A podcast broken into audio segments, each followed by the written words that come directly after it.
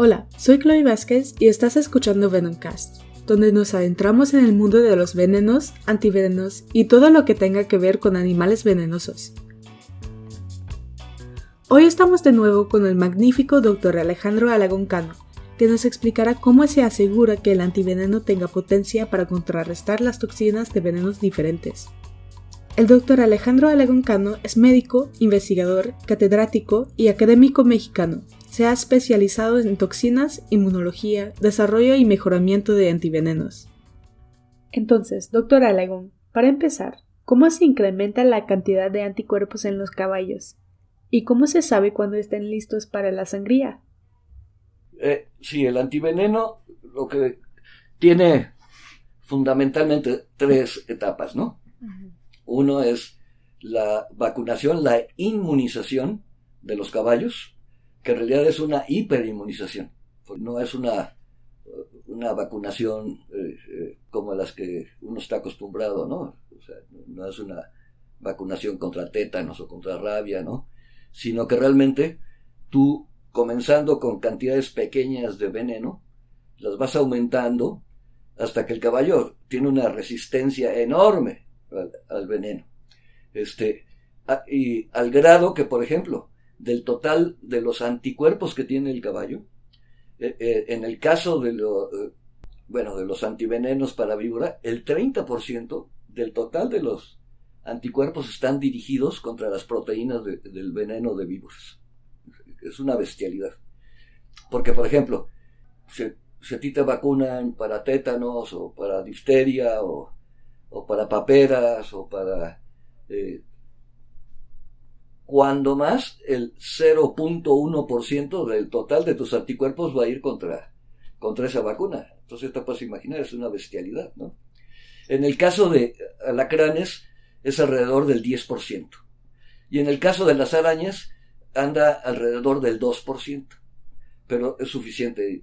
Creo que el mensaje más importante es, como te inyectan cantidades muy pequeñas las arañas, ¿sí? de veneno, pues no hace falta tantos anticuerpos para neutralizar la, actividad de, las toxinas de, araña, ¿no? Ok. Este, eh, en cambio, con las víboras, sí necesitas poner cantidades grandes de antiveneno para neutralizar pues, las cantidades grandes que te puede llegar a, inyectar una, una víbora. ¿sí? Eh, que ese es un problema, porque tú no sabes eh, cuánto te inyectó la víbora. O sea, una víbora puede inyectarte. Hay, hay, mordeduras secas, ¿sí?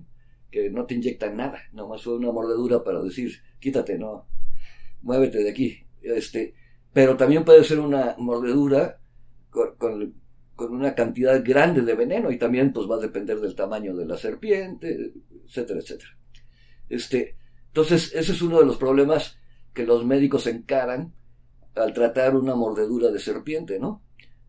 se pregunta, bueno, ¿y cuánto, cuántos frascos de antiveneno le pongo a este, a este paciente, no?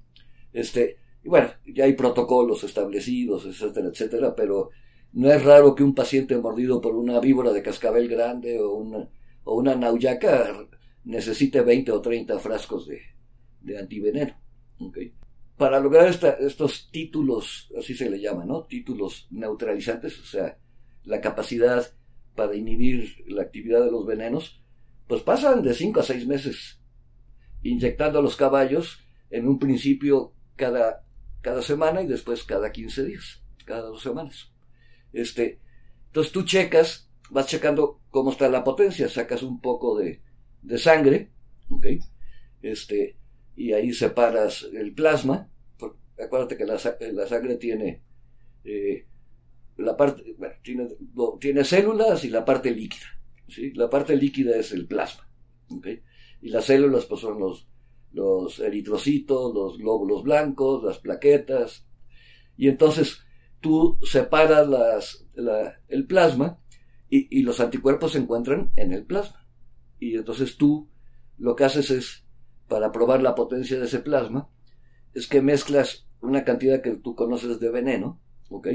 con diferentes diluciones del plasma y tiene que haber una dilución este, muy grande, ¿no? O sea, no sé, uno en 3000, uno en 5000, que ya te neutralice esa cantidad de veneno. Entonces tú sabes que ya está bien, eh, que ese plasma está bueno para ahora producir eh, eh, en sí el antiveneno. Ok, y una vez que sacan la sangre de los caballos, ¿cuáles son las etapas de procesar el plasma antes de embotellar el antiveneno? El plasma ahora es, es digerido con una enzima proteolítica, que es muy interesante porque los anticuerpos, que pertenecen a la familia de las inmunoglobulinas, tienen la forma de una Y. ¿sí? Entonces lo que pega a las toxinas está en la punta de la Y. Luego está el palito. Y este palito que se conoce como fragmento FC, este, eh, tiene azúcares, está glicosilado, y los azúcares del caballo son diferentes a los del humano. Entonces, esta, esta parte del palito no hace falta para neutralizar los venenos. Entonces se la, recortamos con, con, esta enzima protolítica que se llama pepsina, que es la enzima protolítica del jugo gástrico, del estómago. Entonces, claro, el, jugo gástrico tiene eh, un pH ácido, Entonces el plasma pues, también se tiene que acidificar y lo, se le pone la, la enzima, se, se la deja digerir y después se hace, eh, viene un, proceso de refinamiento, o sea, de purificación de, de, la parte de arriba de la Y, que se le conoce como fragmentos FAB'2. Cada uno de ellos es un FAB. ¿Ok? Este, FAB quiere decir fragmento con la actividad de anticuerpo. Eh, eh, por eso AB de antibody. ¿Ok? Pero como quedan pegados aquí por un enlace covalente, un puente disulfuro, pues por eso se le conoce como FAB2. ¿Ok?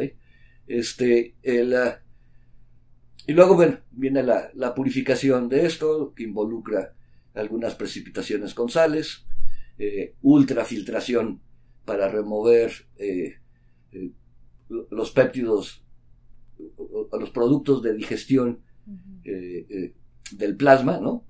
Este, los fragmentos FAB2 sobreviven a esta digestión, ¿ok?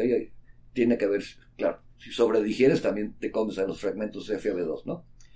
Y entonces al final, entonces usa, usa su ultrafiltración, para remover a los péptidos y también el sulfato de amonio que se utilizó para hacer una precipitación.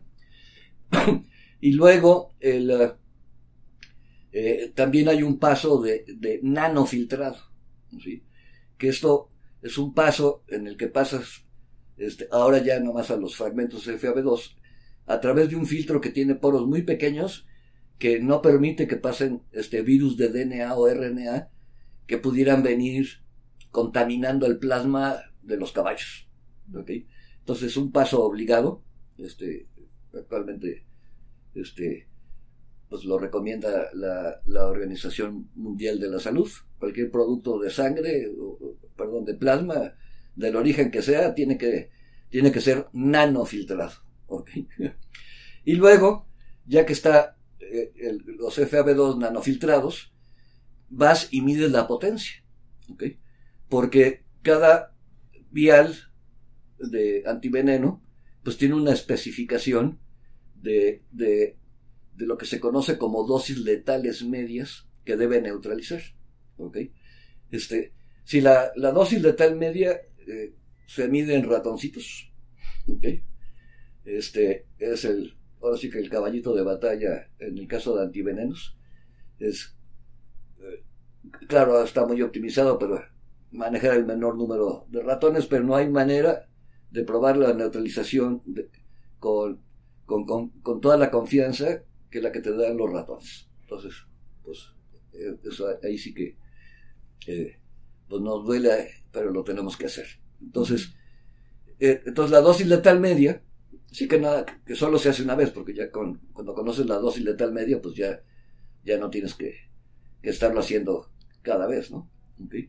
Entonces, el, eh, tú retas a los ratones, ¿cómo se define la dosis letal media?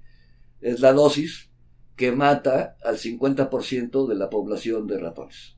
Entonces tienes este, diferentes grupos de ratones, que les vas inyectando cantidades crecientes de, veneno, te da una curva sigmoide, y el, punto medio, por eso LD50, ¿no? Bajas y ves cuál es la concentración que mató al 50% de la población. ¿okay? Este, y entonces retas con tres dosis letales medias. ¿sí? En, Costa Rica y en Sudamérica retan con cinco. ¿sí? Pero la farmacopea mexicana y norteamericana eh, especifica tres.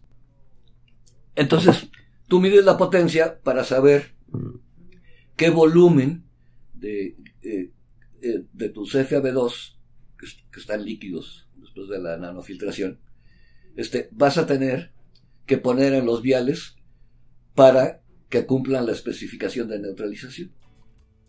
Muchas gracias, doctor, por esta información muy interesante. Nos vemos en el próximo episodio de Venomcast, en donde hablaremos del sistema de salud de Costa Rica y cómo han mejorado la situación de envenenamiento en el país. ¡Hasta luego!